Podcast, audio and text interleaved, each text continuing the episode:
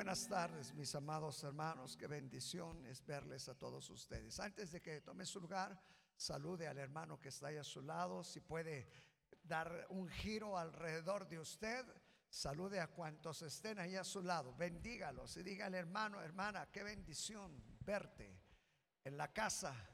Qué bendición que estemos juntos en la presencia de Dios. Y después que ya haya tenido esa bendición, hermano, de saludar a cuantos puedan estar ahí a su lado, le voy a invitar que tome su lugar y vayamos, hermanos, a la palabra. Aleluya.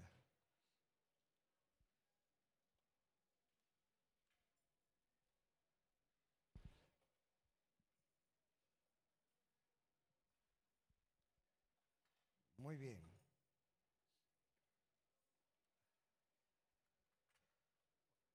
Vamos a esperar a que terminen estos jóvenes. Y si usted quiere acercarse un poquito, hágalo. Y, ya saben, pastores y coordinadores, pastores y pastores y pastoras, adelante de favor. Los necesito aquí para que protejan al pastor porque hace frío. Aleluya. Contentos, hermanos, estar en la presencia de Dios. Hermanos, qué, qué privilegio tenemos nosotros, hermanos. Qué privilegio. Qué privilegio estar en la presencia de Dios. ¿Y por qué no adelante? Más adelante. Muy bien. Vayamos una vez más a la palabra. Recuerde que hace tres semanas iniciamos con, ah, pues no es estudio, sino son principios bíblicos. Y una vez, por si alguno perdió la pista de hace tres semanas, estamos en el Evangelio de San Marcos. Evangelio de San Marcos.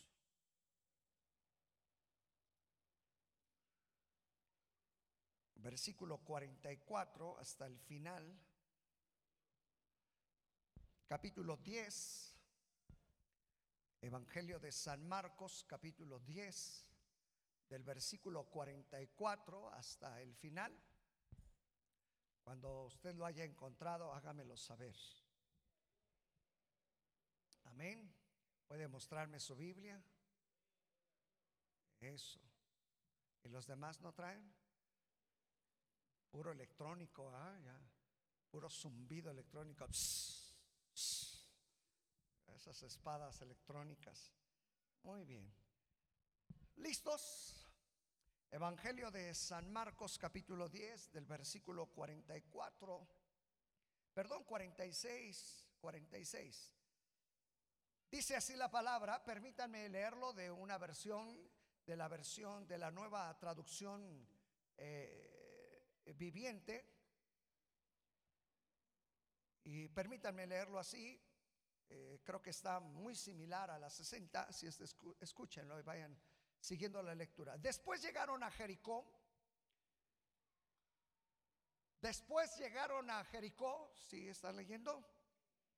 Ok déjenme decirles algo de Jericó.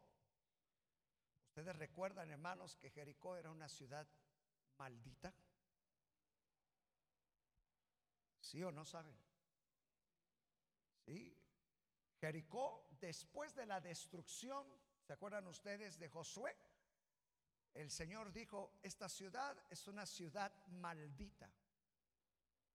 Bueno, no es la misma ciudad, Dicen los historiadores que ellos se atrevieron a hacer otra ciudad al ladito y le pusieron el mismo nombre, Jericó.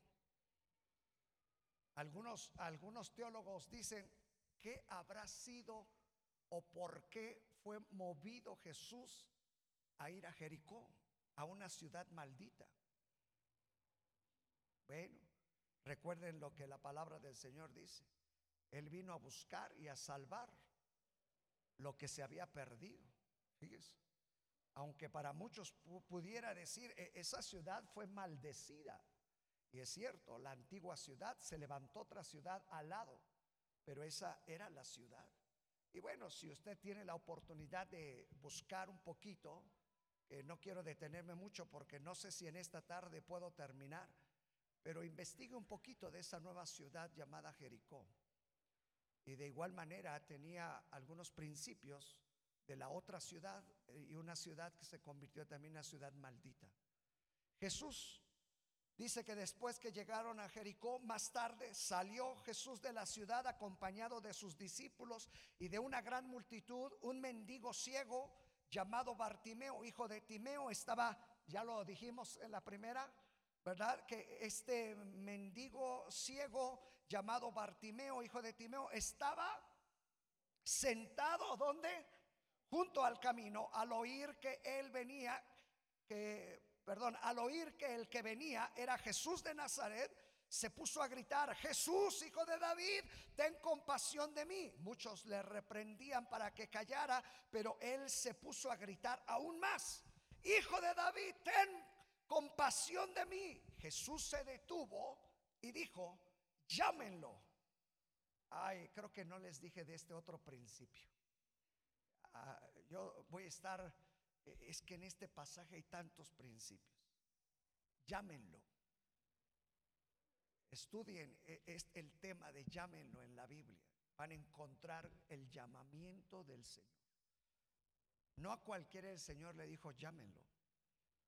Cuando tomó a sus discípulos y los llamó. Y bueno, eh, después les voy a enseñar de este otro tema. Ahí apúntenlo. Así que llamaron al ciego, ánimo, le dijeron, levántate. Aquí está otro tema, levántate. ¿Saben cuántas veces en la Biblia aparece la palabra levántate? Y tiene que ver con la acción, como la otra vez decíamos, de alguien que esté sentado, acostado o postrado. Que saben que cada vez que el Señor vio una necesidad, un problema, una situación, a todo aquel que lo vio bajo esa situación, el Señor le dijo, levántate. Al mismo pueblo de Israel el Señor le dio una palabra profética y acuérdense que le dijo, levántate, resplandece, porque ha venido tu luz y la gloria de Jehová. ¿Sí? ¿Lo han leído? Ah. Pero le dijo, levántate porque la ciudad, el pueblo del Señor, no estaba levantado. En otra ocasión vamos a también estudiar eso. Levántate, te llama. Y él arrojando, ¿qué dijimos? La capa dio un salto. Oiga, esto sí, por eso preferí leer esta versión. Porque dice que arrojando la capa dio un salto. Oiga, después de que el Señor le dice, levántate, o más bien los demás, levántate, Él dice que dio un salto. Acuérdense que estaba junto al camino, no veía, pero cuando dijeron, el Señor te llama, levántate de un solo brinco.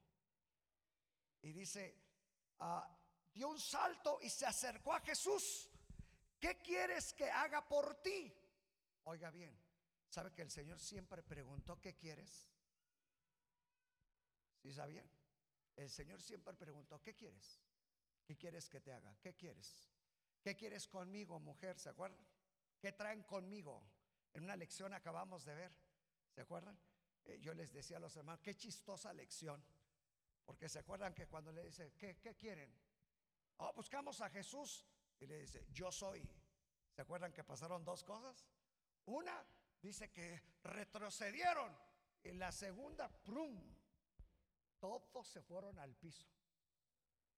Yo creo que, después que se caen, se levantaron así como muy disimulados. Bueno, yo creo que a todos nos ha pasado. ¿ah? ¿No les ha pasado a ustedes? Se tropiezan, se resbalan y, como que así el dolor por dentro, pero ustedes bien dignos. Es que yo así me siento. Es que yo así caigo.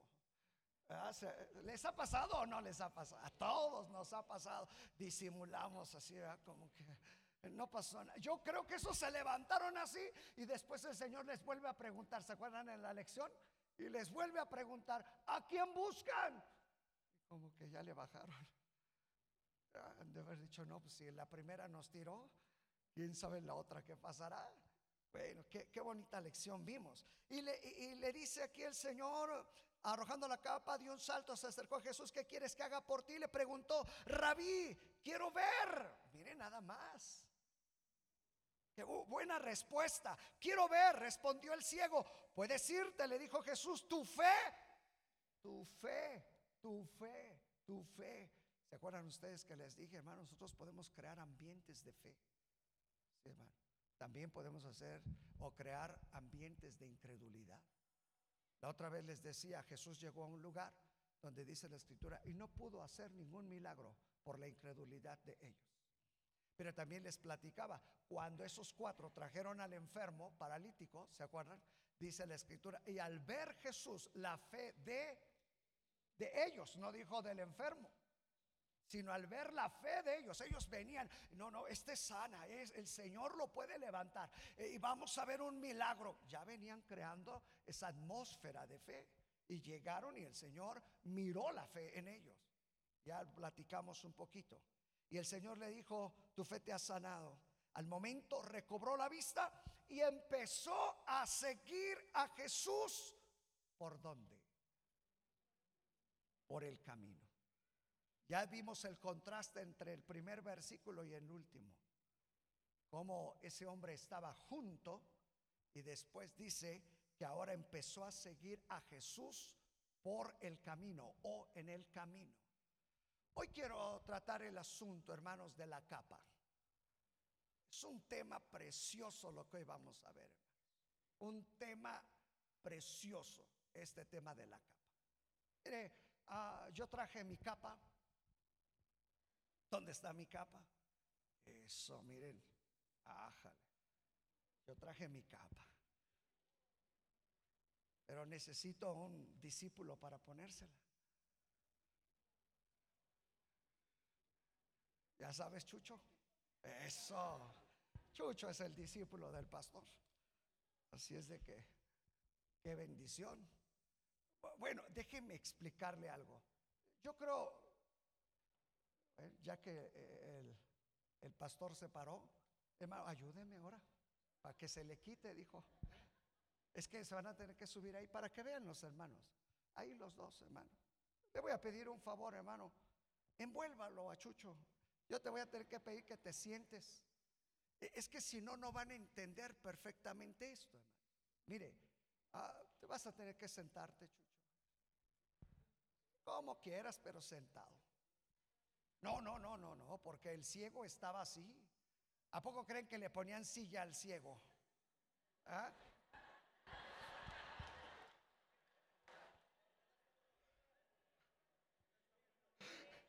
Bueno, tráigala entonces. Dice el hermano, ¿qué tal si estaba en una piedra? Le digo, vaya por ella. Ahí sí va. No, pero hay que cubrirlo todo, hermano. Cúbralo todo.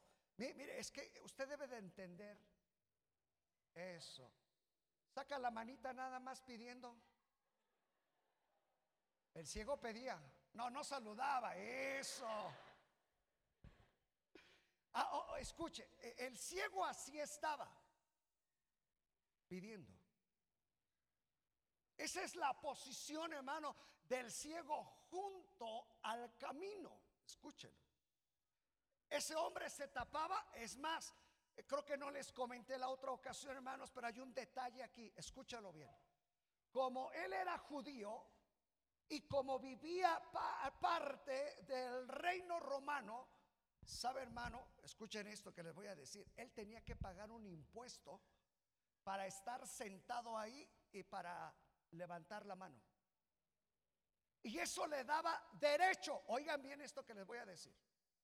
Pagando un impuesto, eso le daba el derecho de estar junto al camino así. Y entonces todo el que veía eso, vean cómo dice la escritura, era un mendigo. No simplemente lo determina como ciego, como invidente, como hoy pudiéramos decir. O como hoy pudieran decir, hoy eh, tenía una discapacidad visual. la Biblia así lo menciona. Imagínese, hermano, tenía un derecho legal. Escuche esto. No simplemente se le ocurrió y dijo, pues yo voy ahí junto al camino, me siento y estoy pidiendo. No, él había adquirido un derecho legal de estar ahí sentado. Pagaba un impuesto. ¿Y sabe, hermano? Que eso representaba que había algo legal ya sobre de él, determinado. Él se sentía con derecho de decir, yo puedo estar aquí pidiendo, soy un mendigo. Todos me tienen que ver como ciego, como mendigo. ¿Por qué? Porque tengo un derecho legal. ¿Sabe, hermano? Esta es una lección que esta no la traía aquí. Pero sabe que muchos así se consideran, hermano. Porque el enemigo, el diablo, las circunstancias, las cosas, hermanos, les han dado un derecho legal. ¿Sabe que el diablo viene y les hace un contratito y les dice, tú tienes el derecho de sentirte así? Muchos dicen, yo tengo el derecho legal porque le pago un impuesto al diablo y él me tiene así. ¿Sí sabían eso? Y muchos prefieren vivir una vida así. Mire que este hombre estaba junto al camino. Nada más imagínense. Ahora, eh, rápido para eh, comenzar eh, con la enseñanza. Ahí se va a quedar igual usted. A, ver, ahora sí, a él sí dale una silla. Él no tiene la culpa.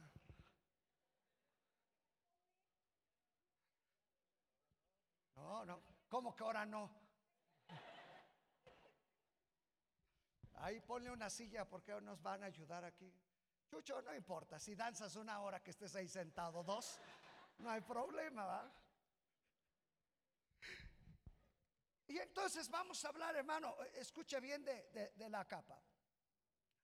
Eh, eh, en el Antiguo Testamento, escuchen bien, en el Antiguo Testamento hay varias palabras hebreas que se utilizaban para describir mantos en el Antiguo Testamento.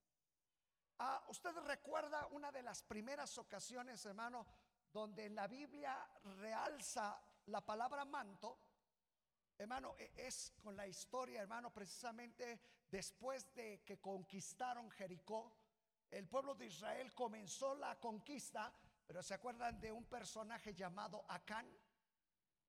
¿Sí se acuerdan ustedes? Ah, Acán, ¿sabe qué le pasó a Acán, hermano? Dice la escritura que yendo a la batalla se encontró un qué? A ver, no les entiendo. Un manto babilónico. Escucha esto. Hermano, ahora sí quítele la capa, pero no se vaya.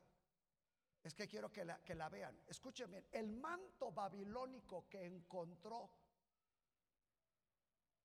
este hombre le voy a explicar el por qué, hermano. Usted podrá decir, pero un manto, ¿para qué lo quería? Todavía, todavía pues el oro, porque el oro, eh, si lo vemos eh, traducido a nuestro tiempo, ¿sabe qué era? Oiga bien, era medio kilo de oro. Oiga, medio kilo de oro. Ya con medio kilo nos saca de... No, no de pobres, pero sí del asunto. ¿Verdad? Si medio kilo, imagínense, ah, enséñeselos hermano. Eso. Mire, hagan de cuenta que el manto babilónico era algo así bonito, precioso. Si usted pudiera tocar esta tela, está sedosa. Cuando él vio el manto babilónico ahí entre todo, hermano dijo, wow, escuche bien. Si usted lee después en casa, porque no voy a tener tiempo de leer todas las escrituras, léelo en casa y dice, lo codicié. Lo codicié. Escuche bien esto que le voy a decir. Primera lección del manto. Cuando a cambio ese manto, ese manto babilónico representaba ese manto solamente se lo ponían los reyes, los príncipes. No era para cualquiera ese manto babilónico Ese manto babilónico era de lo mejor en tela que existía en aquel entonces y era para reyes y para príncipes. Ahora, escuche cuál fue el problema de Acán, hermano. Porque usted dirá, ¿y cuál es el problema que se haya encontrado el manto? Sabe que el manto comenzó a codiciarlo y él dijo, imagínense el día que me lo ponga. Imagínense el día que lo traiga. ¿Sabe de qué habla eso, hermano? Póngaselo, hermano, a ver si le cabe. Mire, acá lo que él pensó, un día me lo voy a poner. Y cuando los demás me vean, imagínense, ¿qué pasó, hermano? Hermana, ¿no le he enseñado a utilizar mantos? Ah, hermano, ahí está. Ustedes grítenle. Órale, hermana. No, no, ya iba su esposa, ya iba su esposa. Córrale, hermana. Eso.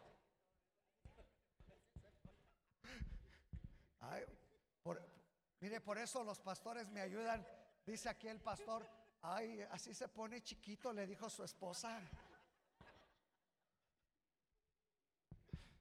Wow, imagínese acá, hermano, escuche, imagínese acá pensando el día que me lo ponga, cómo me van a ver. Me van a ver como rey, como príncipe. ¿Sabe, hermano? Él quiso ponerse una cobertura que no le pertenecía. Porque esa cobertura era maldita. Él era un qué? Él era príncipe. Él era rey. ¿Qué era? ¿Quién dijo? ¿Qué era? Era un guerrero, hermano. Y sabe que hay quienes quieren ponerse capas de lo que no son. Aparentar lo que no son. Y hay que tener cuidado, hermano. Porque de repente queremos, oh, cuando yo, cuando me, cuando yo, no, hermano. Él era guerrero. Él no era para estar con esa cosa. Oh, ya vieron cómo me veo. Dele la vuelta, hermano. Si nota, le enseña a la hermana cómo. Wow, imagínese, hermano, Acán. Espéreme, espéreme, porque esto es bíblico, no nada más lo estoy haciendo. ¿Sabe que Acán fue muchas veces allá al espejo y se lo ponía y decía, wow, qué perfil, sí, sí, sí, sí, sí doy como para rey, sí, como que me veo así, tengo perfil de príncipe. Pero, ¿saben? No era rey, no era príncipe, era guerrero era conquistador. Y al codiciar, hermano, quería tomar una posición que no le correspondía a Can. ¿Cierto o no es cierto? Vuélvale a poner la capa a Juanito Bartimeo. Digo a Chucho Bartimeo. Ah, vuélvasela a poner. Ah, escuche otra cosa. En el Antiguo Testamento, esta es figura. Eso, ahí sigue. En el Antiguo Testamento, oiga bien, si usted recuerda, cuando Adán y Eva pecaron, si se acuerda? El Señor vino y les dice, Adán, Eva, ¿y qué respondieron? No respondieron nada, se escondieron. Y el Señor tuvo que venir y, ¿qué, ¿por qué? ¿Qué pasó? es que estamos. Y el Señor le dice, ¿y quién te dijo que estabas desnudo? ¿Sí o no? Y el Señor, ¿qué tuvo que hacer? ¿Saben qué tuvo que hacer? Cubrirlos. Tuvo que matar un animalito. Y el Señor les hizo un, una vestimenta, los cubrió.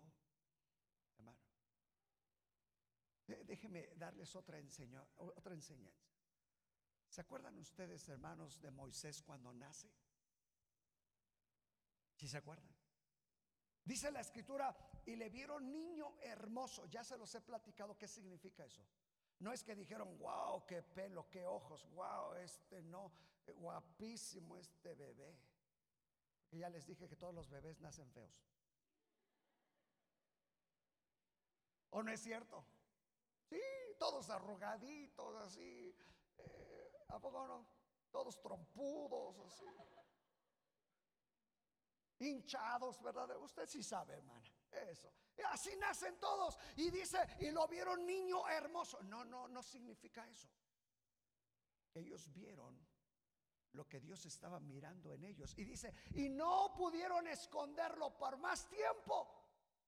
¿Y se acuerdan qué hicieron con él? Mire que sus padres hubieran dicho, déjanlo ahí a la orilla del río. No, hermano, pusieron cobertura sobre de él porque dice que hicieron una arquilla, la calafatearon, escuche bien, la cubrieron, hermano, se la arreglaron, hermano, una cobertura, no lo abandonaron así. Escúchelo. Traía una cobertura, lo metieron ahí y lo echaron. Y no solamente eso, su hermana iba ahí, va para allá, échalo para allá, Señor. ¿O no?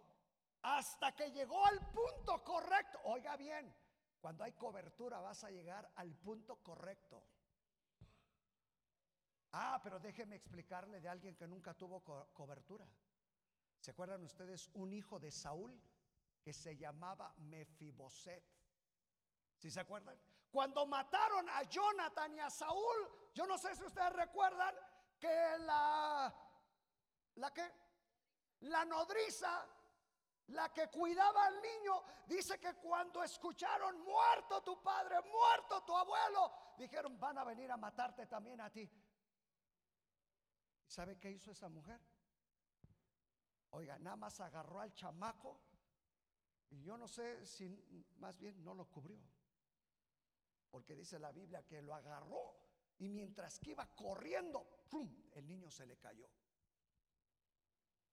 ¿Sabe por qué? porque ese niño no tenía cobertura. Ahora, escúcheme bien esto que le voy a enseñar. Moisés creció bajo una cobertura, llegó a ser libertador. Pero Mefiboset, han leído su historia. Ahí les voy a pedir segunda de Samuel capítulo 4.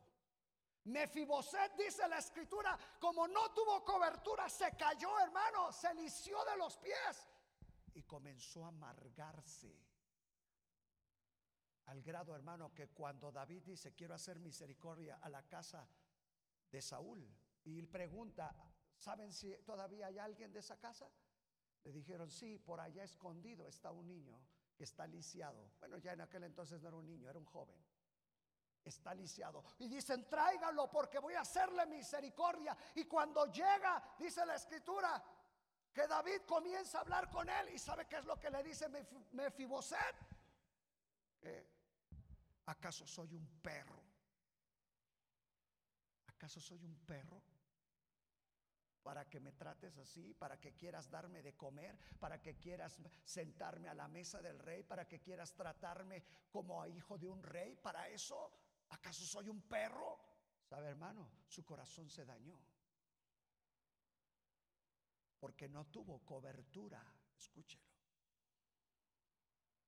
Moisés llegó a ser libertador porque tuvo una cobertura en su niñez, pero Mefiboset no tuvo cobertura y se amargó su vida al grado que imagínense, hermano, dice la escritura que era un amargado. Imagínense para que le dijera al rey que soy un perro, que eh, también algún día les voy a hablar de los perros en la Biblia. Eso es otro tema bien bonito, ¿eh? No, no me vean así. Pero les voy a hablar de los perros.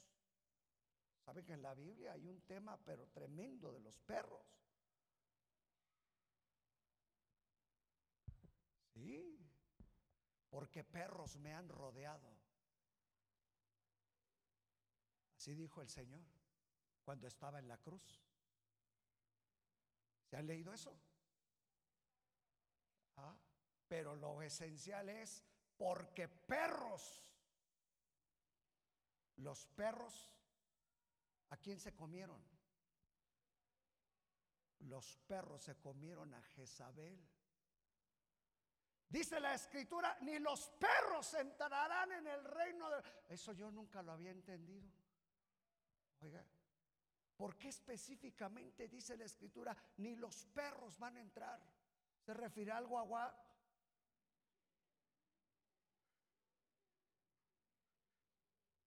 ¿Cómo más le dicen a los perros? ¿Cómo? ¿Lomitos?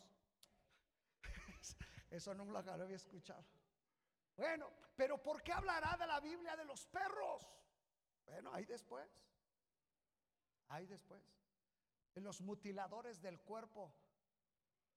Hay otra, otra lección ahí, hermanos.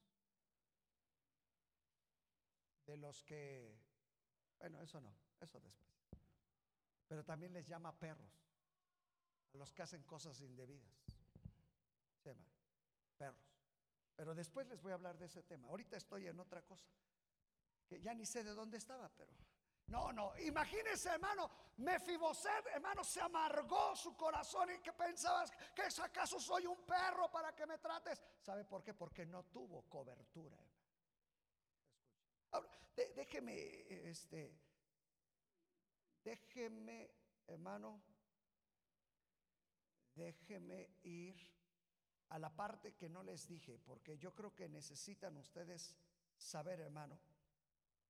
Hay tres, tres simbologías, lo que tipifica el manto en la Biblia. Número uno, a ver, digan cobertura. Dos, protección. Número tres, provisión. Son las tres cosas, hermanos, que simboliza el manto en la Biblia. Escúchalo otra vez. Uno, cobertura. Dos, protección. Y tres, provisión. ¿Estamos de acuerdo? A ver, ¿se acuerdan? Número uno, cobertura. Número dos, protección. Y número tres, provisión, hermano. Escúchalo, esas son las tres cosas. Cuando el Señor, hermano, en la Biblia utiliza el manto, siempre lo utiliza bajo cobertura, protección y provisión. Ahora, quiero llevarlos a dos, dos, pasajes de la Biblia porque eso sí me interesan y les voy a explicar algo precioso en esto, hermano. Eh, quiero llevarlos primero así rapidísimo, rapidísimo. ¿Qué les parece si vamos a, a Ruth? Ruth, capítulo 3. Ruth, capítulo 3.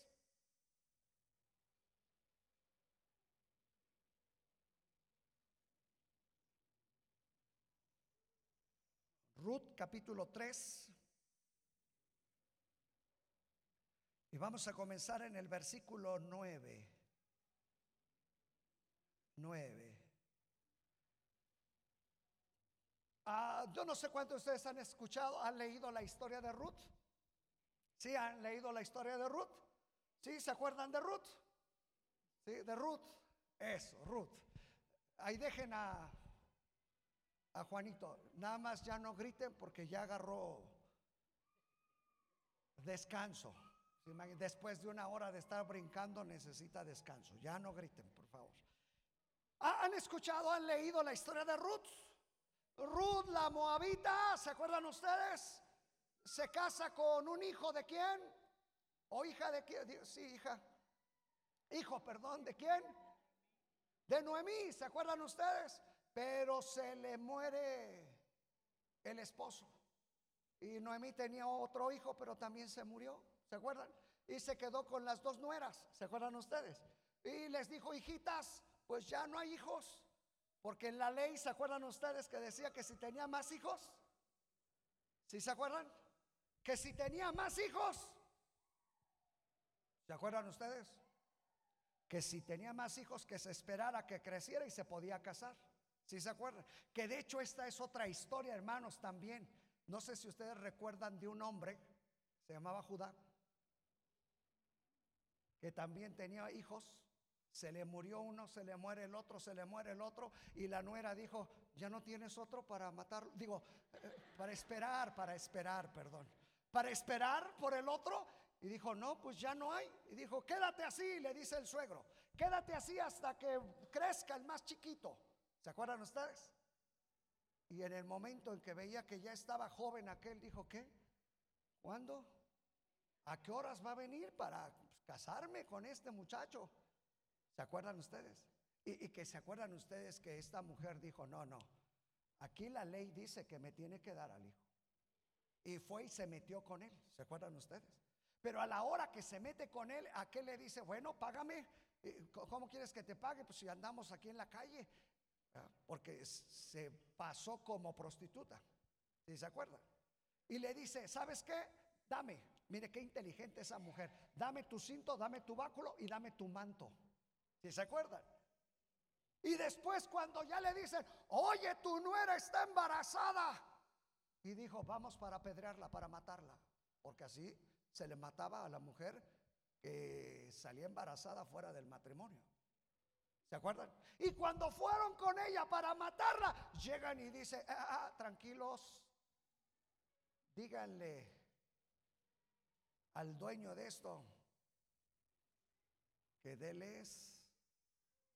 Pero ¿sabe qué es lo que le había entregado? Su manto, su cobertura. Por eso no le hicieron nada. ¿Se acuerdan? Noemí pasa algo similar con ella. Y escuche bien, porque dice la escritura que tenía dos hijos, se mueren, todo lo que ustedes quieran, ya no tenía nada, se le quitó todo, sus, todo, todo lo que tenía. Noemí se quedó sin nada. Le dije, hijas, váyanse, pero acuérdense del, del versículo famoso de Ruth. No me ruegues que te deje ni me aparte de ti. Mi pueblo será mi pueblo. Yo, yo lo veo que muchos lo ponen cuando se casan. Mi pueblo será tu pueblo, tu familia será mi familia. Pero ya después, hermano, me hizo reír más la expresión que hizo usted. Ay Dios, pues ya, ya después es otra cosa, ya no me meto en eso. Pero se, ¿se acuerdan ustedes, hermano? Y dice la escritura que Noemí se quedó sin nada, sin nada, sin nada. Y le dice, hija, ya no tenemos que comer. ¿Quieres irte? Ella dijo, no, yo aquí me quedo. Yo aquí me quedo porque sé que Dios va a hacer algo. ¿Se acuerdan ustedes que le dice, vete por favor? Había una ley, escuchen bien, en el Antiguo Testamento, que en los campos, hermanos, cuando se quitaba el fruto, escuchen bien, había una ley que todo lo que se cayera de por sí o que se le cayera al que estaba vendimiando, recogiendo el fruto, no lo podía volver a levantar. Detrás de ellos venían los pobres. Y los pobres, todo lo que se caía, decía, wow, esto es bendición para mí, bendición para mí. Y dice la escritura, hermanos, que entonces Ruth se fue con los siervos de vos, que vos era español. Han leído en la Biblia que era español. Y le dijeron, oiga vos.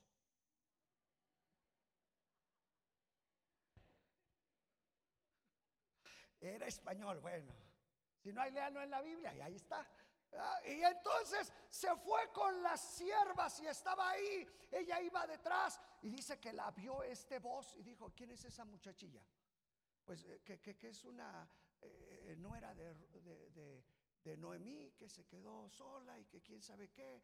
Y, ya, y esa muchacha era trabajadora. Dice la Biblia que comenzó a ver voz su habilidad para el trabajo, que dijo, wow, esta muchacha debería de trabajar conmigo.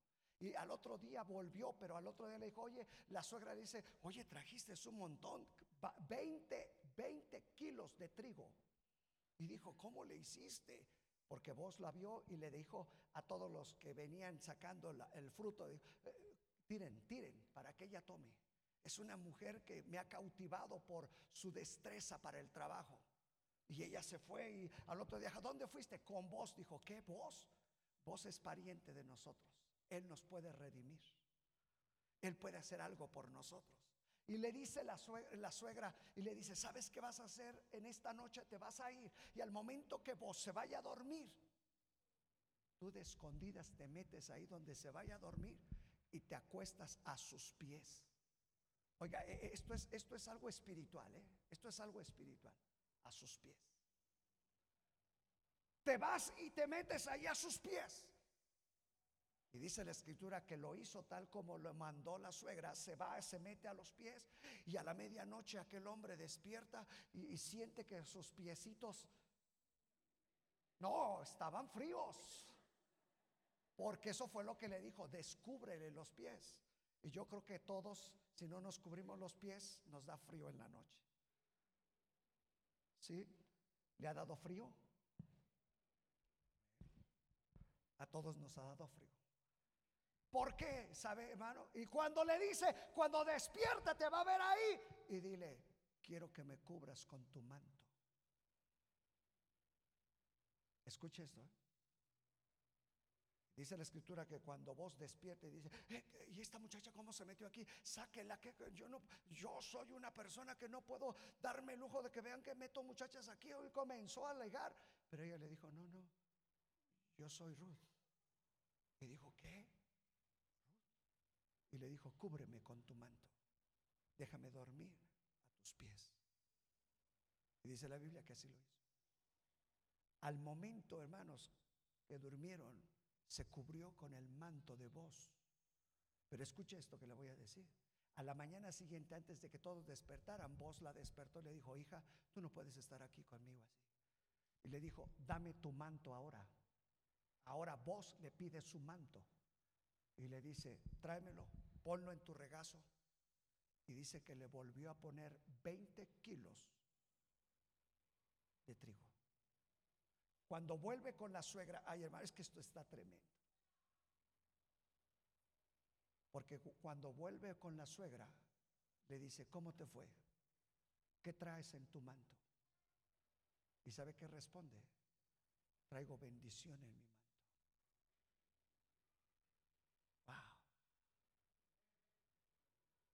Iba vacía y regresa con su propio manto lleno porque pidió protección, cuidado, hermano, cobertura.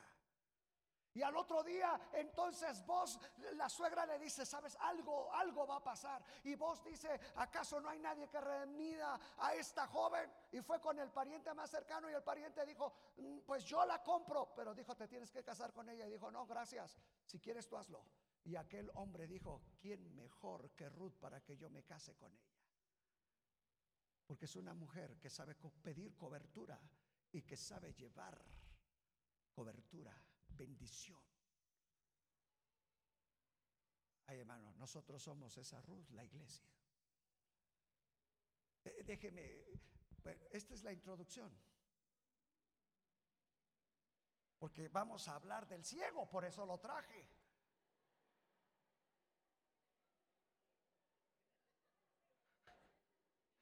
¿Ya vieron al ciego aquí? Eh, está como me dijo un hermano que el Señor ya se lo llevó. Cuando él cantaba, quiero levantar mis manos. Así ya se me puso el ciego, así. Siga pidiendo. Ah, escuche bien por qué, hermano. Escuche bien esto. ¿Se acuerdan de la mujer que tocó el manto? El borde. ¿Sabe por qué? Hoy va a entender, hoy muchos misterios bíblicos se le van a abrir, hermano. Y le voy a decir, ¿sabe por qué esa mujer no fue y dijo, este, Señor, tómame aquí, pon tu mano? Porque hoy muchos dicen, pastor, venga, ponga su mano, ponga su mano aquí, ore por mí, o mejor acá, o en la enfermedad. O... Porque esa mujer fue al manto. Ah, porque esa mujer sabía que ahí había cobertura, había que más? Protección y, y provisión. Ella dijo, si tan solo tocara el borde de su manto. Oiga, la iglesia tiene que entender esto bien, hermano. Hay que aprender a tocar el manto. Porque ahí hay cobertura, ahí hay protección y ahí hay qué? Provisión, hermano. E-, esa mujer dijo, yo para qué quiero tocarlo a él, yo quiero su manto, porque ahí está la cobertura, ahí está la provisión. Fíjese, ahora, ahora entiende el por qué tocó el manto. Y por qué Jesús cuando dice, alguien me ha tocado. Y todos dijeron, ¿qué? ¿Cómo que alguien te ha tocado? Si vienes aquí entre la bola, ¿cómo que quién te ha tocado? Y él dijo, ah, no, no, la cobertura se siente. La cobertura se siente. Ah, la cobertura se siente. La provisión se siente. ¿Y qué más? Y la protección se siente. Cuando Jesús voltea, no, es que salió algo de mí. Esa mujer le dijo toda la verdad, hermano. Tenemos que aprender a tocar su manto. Ahí donde hay cobertura, donde hay provisión, donde hay protección. Mire lo que hizo esa mujer. Noemí regresa llena con su manto. Esa mujer tocó el manto. Eh, déjeme terminar la introducción con dos cosas. Es la introducción. Dos cosas. Quítele el manto. Vamos a dejarlo descansar porque pesa el manto. ¿Sabe que el manto pesa? El manto pesa, por si usted no lo sabía. Le voy a decir por qué. Pásemelo, mi hermano. Ahorita vuelve, ¿eh? Esto que le voy a decir. ¿Se acuerdan ustedes de Elías? ¿Sí se acuerdan de Elías? ¿Se acuerdan, hermano, que cuando Elías, el Señor le dijo, yo te voy a llevar, pero tienes que dejar a alguien? Ya esto lo he platicado con ustedes. ¿Saben que él iba pasando? ¿Se acuerdan que estaba Eliseo arando? Ya se los platiqué creo que hace tres semanas. Y él pasó. Y miren lo que hizo. ¿eh? Él iba pasando, el otro estaba ahí trabajando, él iba caminando con su manto como si nada. Y lo vio, y lo vio trabajando y todo. Y mire lo que hizo. Así se lo dejó caer. Porque eh, eh, el manto es pesado. Escuche esto. ¿A qué tal grado pesa un manto? Escúchenlo. Al grado que aquel hombre se lo quita y le dice al profeta, déjame ir a despedirme de mi papá, de mi mamá, déjame hacer una comida con todo esto, déjame dejar todo y yo te sirvo. Y el profeta le dice, ¿yo qué te hice? ¿Ah? ¿Sabe hermano que muchos no han entendido cuando fluye un manto? El manto pesa. Eh, a veces estamos, hermana, ¿no quieres servir? Es que no lo siento.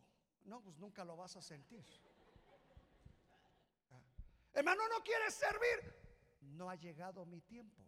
Eso es bíblico, pastor. Ah. O como les dije hace un ratito, hermano, ¿quieres servir? Eh, yo, yo, yo voy a hacer algo. Dios tendrá algo para mí. Sabe, hermano, muchos no han entendido el manto sobre el que están en esta casa. Y hay un manto, hermano, que fluye en esta casa. Escúchelo. Hay un manto que fluye en esta casa.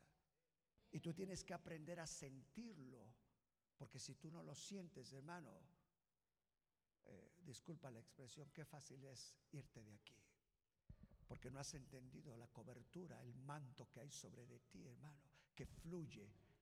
¿Sabes? Aquel hombre dijo, dejo todo, voy a servir. Hermano, esa es la actitud que debe de haber en la iglesia. Porque hay un manto, hermano, que está sobre de ti. ¿Qué más? ¿Qué, qué voy a hacer? Yo anhelo, hermano, ver ese tiempo, hermano, donde usted pueda decir, ¿y ahora qué vamos a hacer, pastor? ¿Ahora hacia dónde vamos? ¿Ahora qué más queremos? Mire, ayer tuvimos una junta con coordinadores, hermano. Me motivaron los coordinadores. Yo les decía, viene el próximo año, hermano, 20 años de esta iglesia. ¿Qué vamos a hacer? Yo les decía, ¿por qué no invitamos a un cantante? ¿Por qué no, aunque sea que venga Miel San Marcos, aunque sea? Ni haga así, porque ahorita le digo cuánto le tocaría.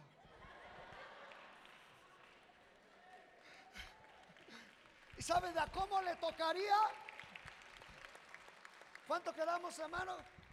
Los que hicieron cuentas. Nada más le tocaría de tres mil si quiere. Ya, ya, ya entendí que no hay manto. Pues para el próximo año. Hay un año. ¿Sí o no?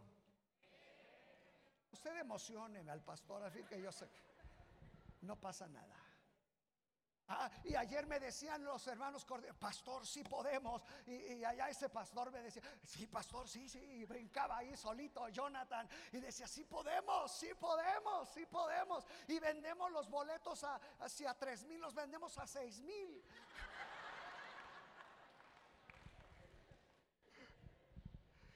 ¿Sabe, hermano? Él sintió el manto. No esperó a que le dijeran. Él sabía que el manto había caído sobre de él. Qué bueno que todos son líderes y sirven aquí en la casa. Porque para ustedes es esto. Ah, pero déjeme decirle otra cosa. Que después cuando Elías se fue, con esto voy a terminar la introducción. Cuando Elías se fue, ¿se acuerdan que Eliseo le dice, yo quiero verte, porque le había hecho una promesa. Si me ves irme, va a fluir lo que tú quieres, una doble porción de tu espíritu, no del Espíritu Santo, de su espíritu, de él. Si tú eres tremendo, yo quiero ser el doble de tremendo. Eso fue lo que le dijo, ¿eh? Si tú levantaste una célula, yo voy a levantar dos. Eso era lo que le estaba diciendo. No crean que le estaba diciendo una porción doble de tu espíritu, del Espíritu Santo. No, de tu espíritu. Si tú eres tremendo para hacer, yo quiero lo doble. Oiga, si el Señor levantara unos tres con ese doble espíritu del pastor. Wow. Se imagina. Escuche bien. Y Eliseo cuando viene el carro de fuego, se lo lleva ¿Se acuerdan? Padre mío, carros, y ya no sabía ni Jesús, María y José. Pero ¿sabe qué dice la escritura? Lo único que cayó fue el manto, ¿se acuerdan? Y aquel dijo, se me fue, se me fue. Pero ¿sabe qué hizo? Levantó el manto y llegando a la orilla del río Jordán. Escuche bien. Lo golpeó. Y el río se abrió en dos. Y wow, agarró el manto y dijo, ya la hice. Ya cayó. Ya me veo. Ya fluyó. Ya está. Oiga, hermano. Oiga, cuando usted se atreve, hermano, a decirle que fluya el manto sobre mi vida. Ah. Hermano, déjeme ir a la predicación, aunque sea cinco minutos. Hoy, hoy, si llegan a casa, dice el pastor no predicó, dio una introducción y predicó cinco minutos. Este hombre Vuélvale a poner, hermano. Vuélvaselo. Ah, escúcheme el por qué es tan importante esto, hermano. Escuche. La pregunta aquí es, ¿cuál es tu cobertura? ¿Qué capa traes? ¿Cuál es tu provisión? ¿Ah? ¿Sabe, hermano, que Bartimeo estando así traía una cobertura. ¿Sabe qué es más? La gente ni sabía quién era. Véalo. Porque solamente estaba a su mano. La gente no sabía qué había detrás de ahí. ¿Sabe una cosa, hermano? Muchos de ustedes no saben lo que hay detrás de ahí. Y muchos, hermanos, su capa son sus recuerdos, sus pensamientos obsoletos sus heridas, sus decisiones que fueron incorrectas, tu dinero quizás, tus rencores, tus angustias, nuestras enfermedades, hermano. A veces son lo que no nos deja ver. Y está ahí muy profundo, hermano las enemistades, los planes, los miedos, hermano, todo lo que viene, ¿qué está ahí dentro de ti? ¿Sabe, hermano, que ese hombre perdió toda visión? Seguramente él llegó a pensar, nunca voy a hacer nada, nunca voy a lograr nada, toda mi vida va a ser mendigar, pedir. Y la iglesia tiene que aprender esto, escúchelo. Que como iglesia no estamos, hermano, para mendigar, para pedir. La iglesia está para dar. Ah, a ver, diga, estoy para dar. Diáconos, vamos a levantar la ofrenda. Ahorita que dijeron. No, pues también en eso. Para que no se me asuste. La iglesia está para dar. ¿Qué estamos dando? Me gustó lo que decían ayer coordinadores. Es el tiempo que, que los demás vean lo que hay aquí.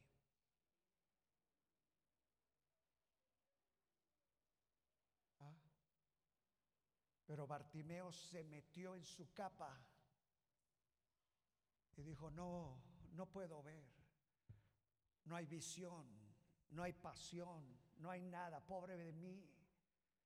No soy nadie, no sirvo, no puedo, no voy a avanzar, no voy a crecer, no voy a lograr, nunca voy a hacer nada. Oiga, imagínese como padre, si era padre, ¿qué voy a hacer por mis hijos? No veo. Lo único que puedo es llevarles algo, algo a la casa y es todo. Visión para el trabajo no tenía. ¿En qué me van a contratar? ¿Qué voy a hacer? Es más, yo no le veo ahí que, que, diga la escritura y por lo menos estaba con su guitarra. Ah, porque los invidentes tienen otras cualidades, pero este ni eso agarraba. ¿Sabes por qué? Por su mentalidad, por su capa. Su capa lo estaba metiendo ahí, hermano. ¿Y cuántos de nosotros nos hemos metido ahí? No puedo, no soy, no lo vamos a lograr. No podemos, no soy cristiano, no puedo.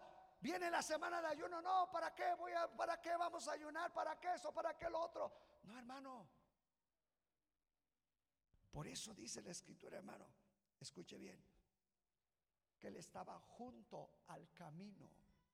No podía transitar como los demás, hermano no podía tener esa visión de decir, vamos juntos, hagámoslo juntos, podemos trabajar, podemos lograr, podemos hacer, porque estaba junto al camino.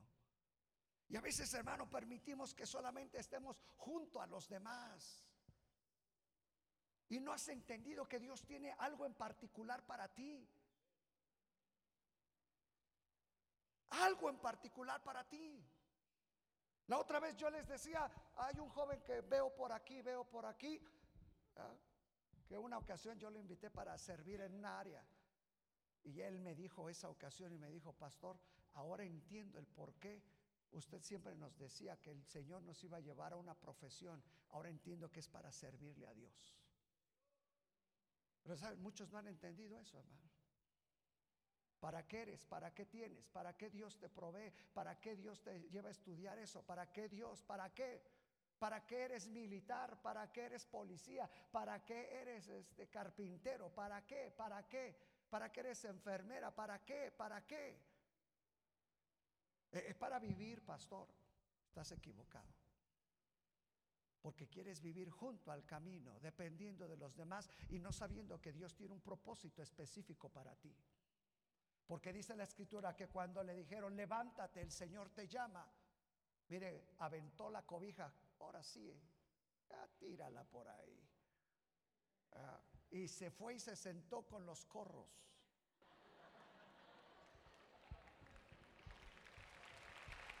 Ah. Y no dice la Biblia, pero yo le pongo y al otro domingo ya era corro.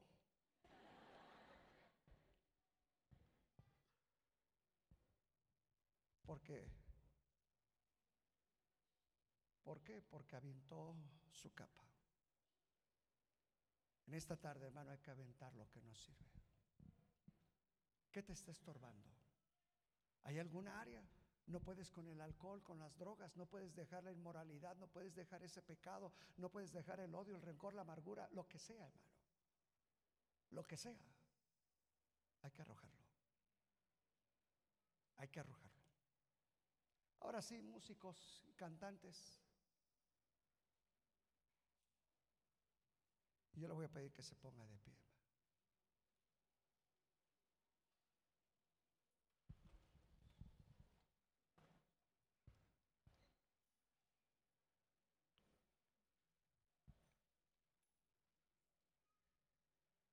Lo que primero que tenemos que hacer, hermanos, si queremos cobertura, provisión, protección, es quitarnos todo aquello que nos ha estado estorbando, hermano. Todo aquello que te ha envuelto en lo que no eres, en lo que Dios no tiene como propósito para tu vida. Pero yo quiero hacerlo de esta manera, hermanos. Yo quiero pedirte que vengas aquí al frente y que sueltes tu capa. Tú sabes lo que ha habido ahí. Vente. Vente, sal de tu lugar. En esta tarde es una tarde de liberación, hermano.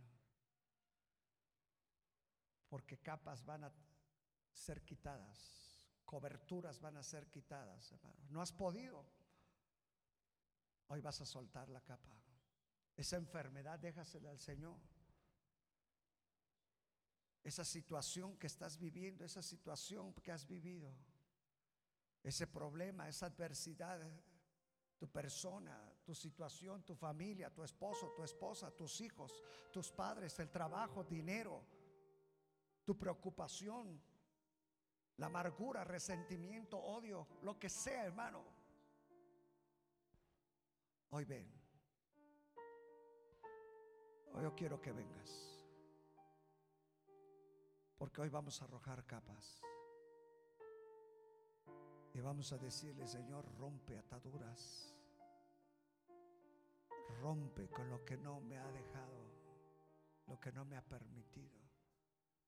Aún puedes ser siervo, hermano. Y hay áreas de tu vida que todavía no arrojas. Puedes ser líder, puedes estar en un ministerio. Yo voy a esperar porque esta palabra no es solamente para la iglesia, es para los que están en ministerios. Te has envuelto, te has envuelto, hermano. Te has envuelto, ya no tienes visión. Te has envuelto y te has vuelto a alguien que está junto al camino, aunque sirves. Y el Señor hoy quiere romper esa capa. Hoy el Señor quiere traer liberación.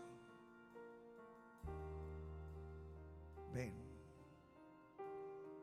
Vamos a dejar que su Espíritu Santo fluya.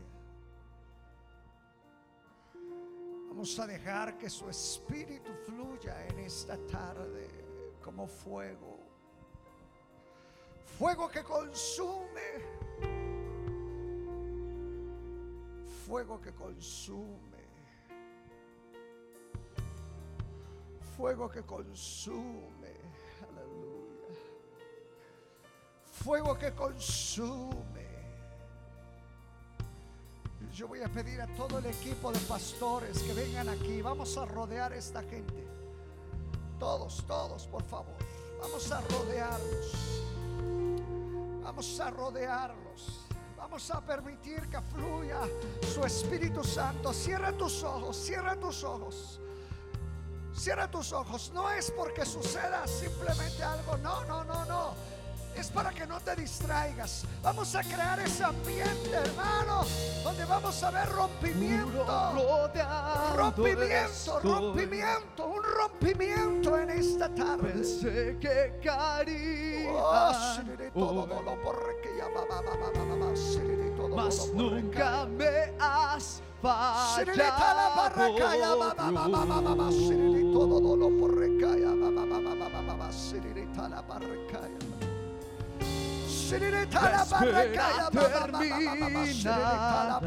Hablas en otras lenguas. Hablas en lenguas. Comienza a Creemos un ambiente de llenura del Espíritu Santo, de rompimiento. Vamos a soltar las amarras de las capas.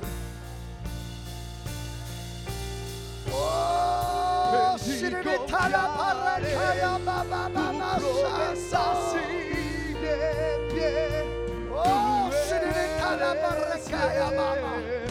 Vamos a comenzar a tocar.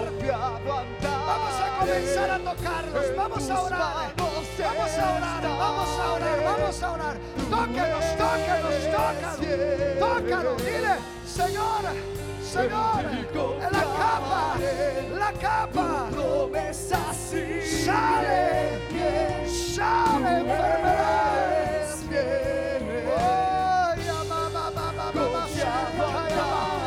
Oh, declara liberación. Declara liberación. Aleluya.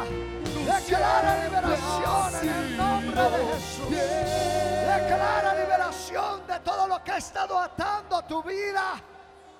Oh, Siririta la barreca ya.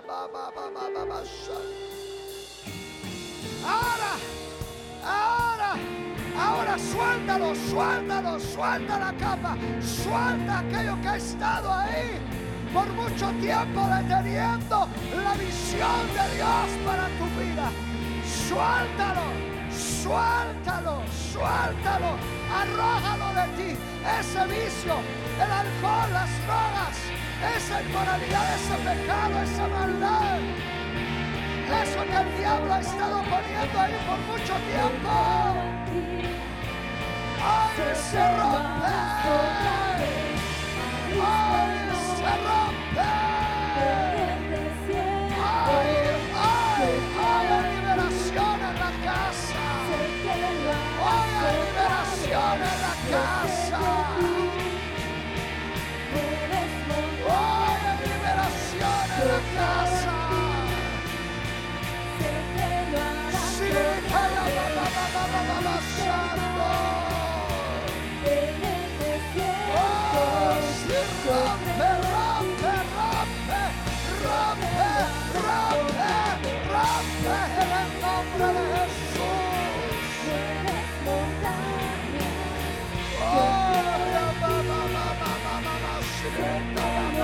Senhor,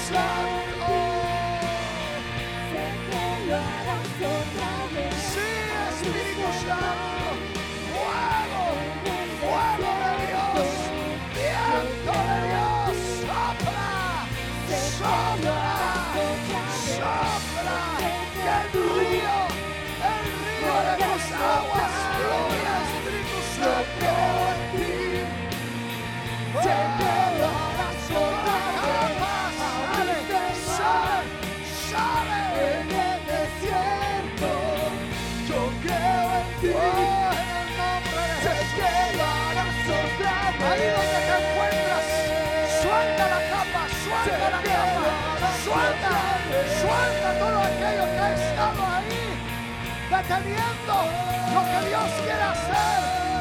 Porque hay un manto, un manto fluyendo.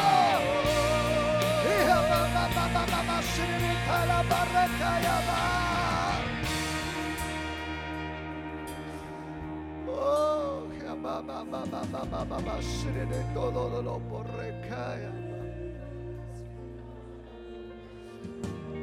Oh, mi Señor, aleluya.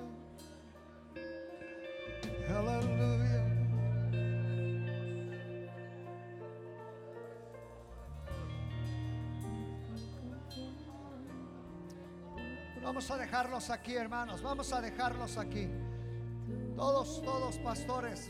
Voy a pedirles que hagan una línea así como estaban acá al principio.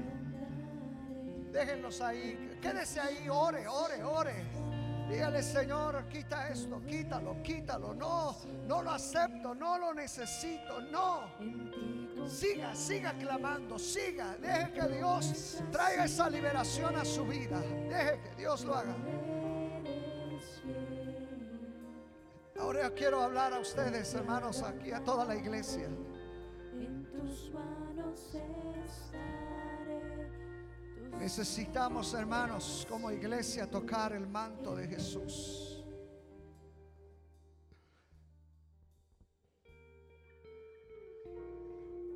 Y yo voy a pedirle que como lo hizo Ruth, vamos a los pies y vamos a decirle, Señor, que tu manto fluya sobre de mí.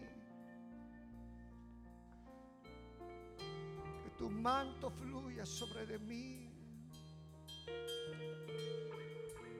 Aquí estoy sintiendo el manto como Eliseo fluyendo sobre de mí, sobre la casa. Así es que hoy le voy a pedir a todos, pastores, vamos a orar por toda la iglesia. Yo quiero que camine ahí por donde por donde Dios lo lleve, que toque, que fluya, que fluya, que fluya. Ahora vamos hacia atrás, pastores. Vamos hacia atrás, vamos hacia atrás, vamos a fluir. Una vez más, una vez más cantamos. Comience ahí, comience ahí. Deje que el Espíritu de Dios le lleve y toque, toque, toque. Oh, y usted dígale, quiero tocar tu manto, cúbreme.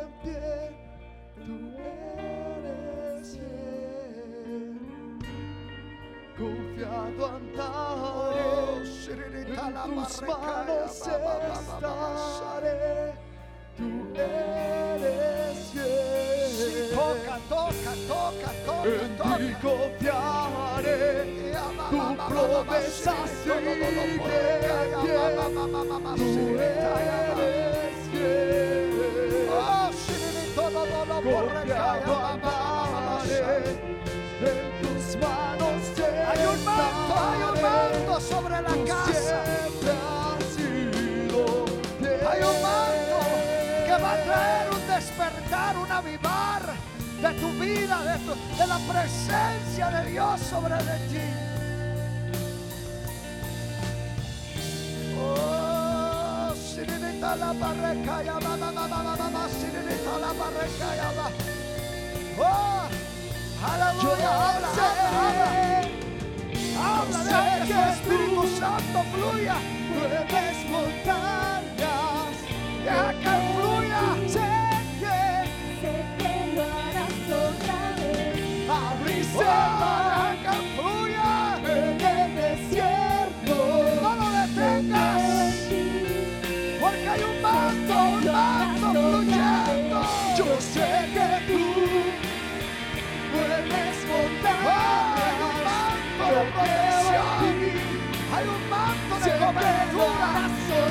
Hay un manto de su el gloria.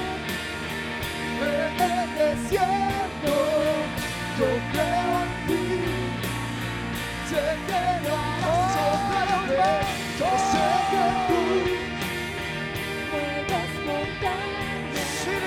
Yo creo en ti. sé que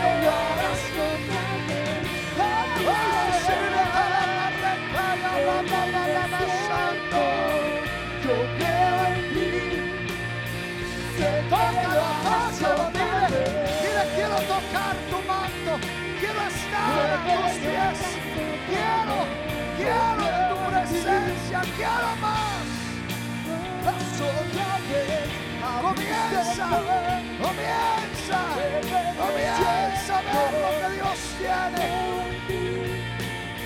Sé que lo harás otra vez. Yo sé que tú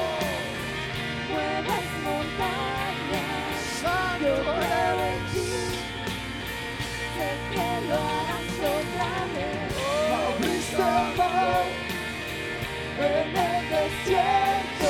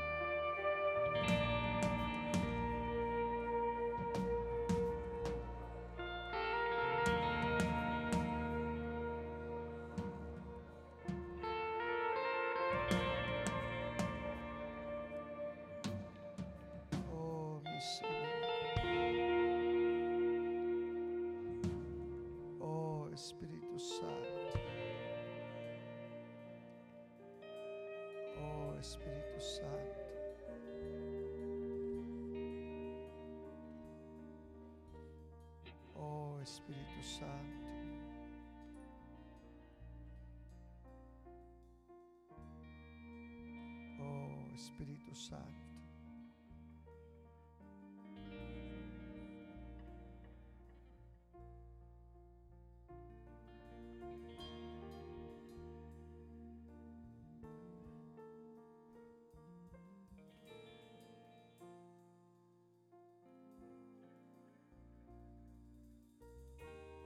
Escuche, escuche esta voz profética cómo el Señor vio al pueblo de Israel como una mujer.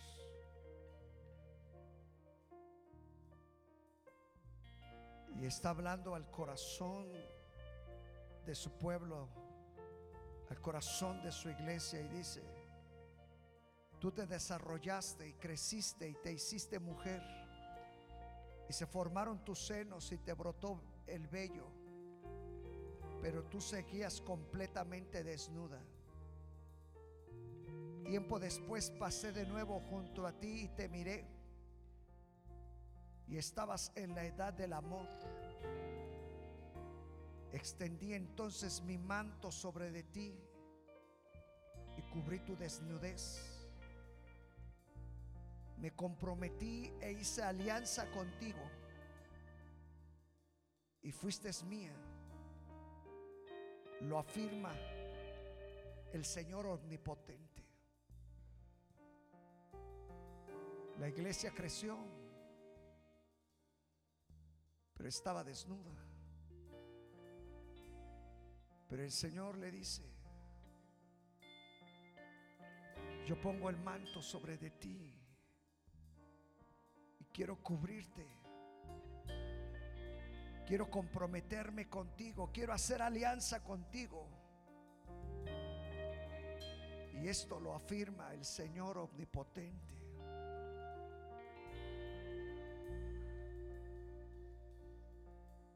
Creció, pero estaba desnuda. El Señor puso su manto.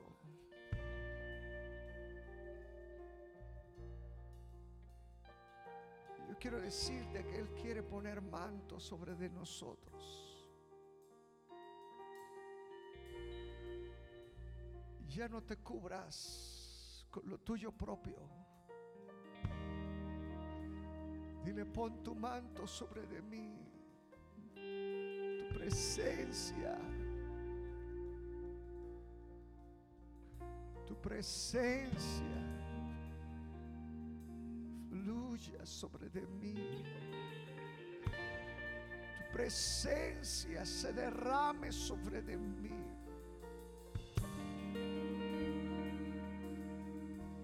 Porque es tiempo de amores para buscarle a Él, para anhelarle. Pero no crezcas desnudo, porque te va a pasar lo que Adán y Eva se escondieron. Pero Él te dice, oh, quiero cubrirte, quiero poner mi manto.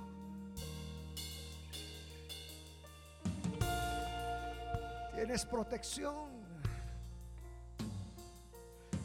Tienes provisión. Tienes cobertura.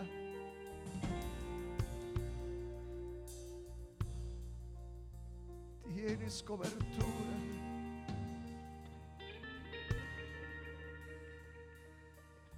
Y el Señor se compromete contigo. El Señor quiere comprometerse contigo. Espera que le digas, aquí estoy. Aquí estoy para comprometerme contigo. Porque ha fluido tu manto sobre de mí.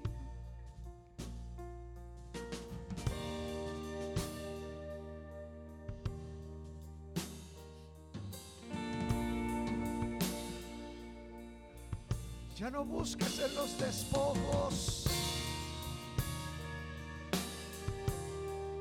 Que ahí está su manto para cubrirte.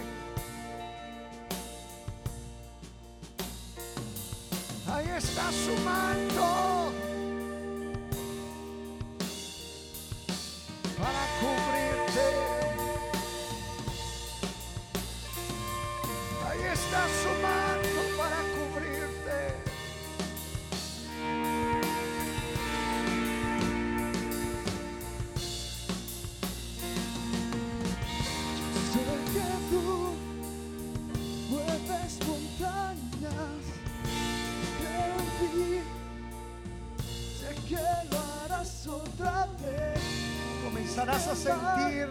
pesado, en el desierto. algo que fluye pesado. Un manto pesado.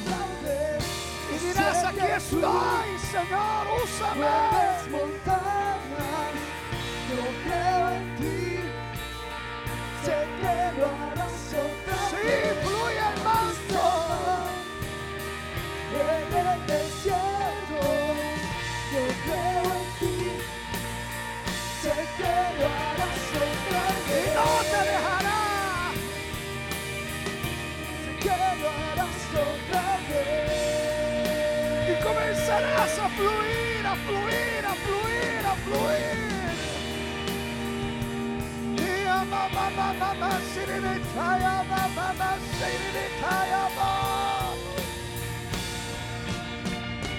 Y habrá un despertar. Y habrá un avivar sobre de ti. Y yo sé que lo harás otra vez.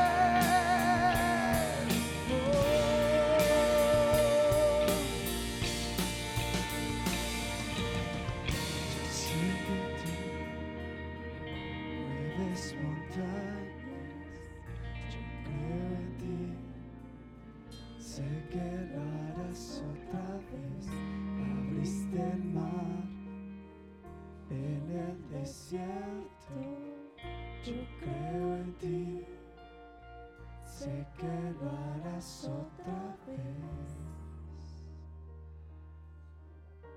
Sí. Sí, Espíritu Santo. Espíritu Santo. En ti confiaré, tu promesa sigue en pie, tú eres fiel. Confiado andaré, en tus manos estaré, tú eres fiel. En ti confiaré, tu promesa sigue en pie, tú eres fiel. Confiado andaré, en tus manos estaré, tú siempre has sido fiel. Dale un fuerte aplauso a su presencia. Amén. Amén.